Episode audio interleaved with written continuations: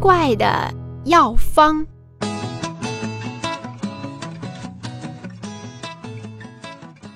小狗吃了睡，睡了吃，时间一长，它吃什么也不香了。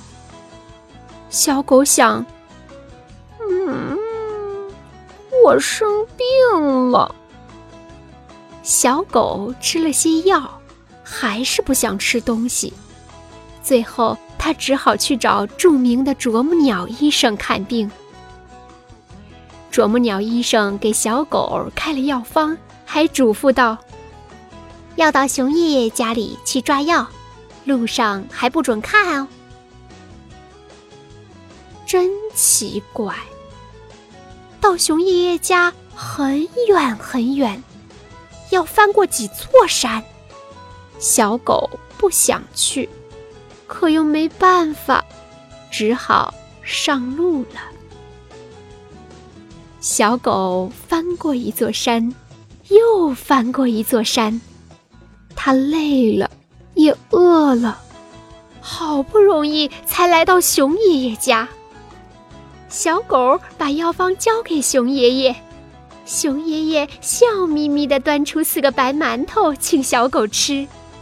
小狗啊，早就饿了，一见白馒头，抓起来就大口大口的吃，真香，真甜。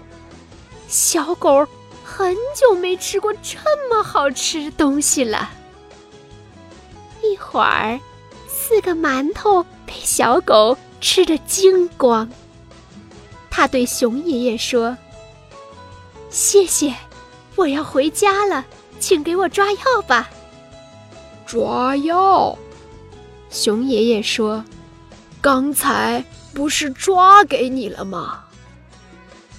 小狗不信，熊爷爷把药方给小狗看，小狗一看，药方上写着四个馒头。小狗明白了，从这以后啊，小狗早睡早起，勤锻炼，身体棒棒的，吃什么都香，都甜。奇怪的药方，并不奇怪。小朋友们，你们知道是怎么回事儿吗？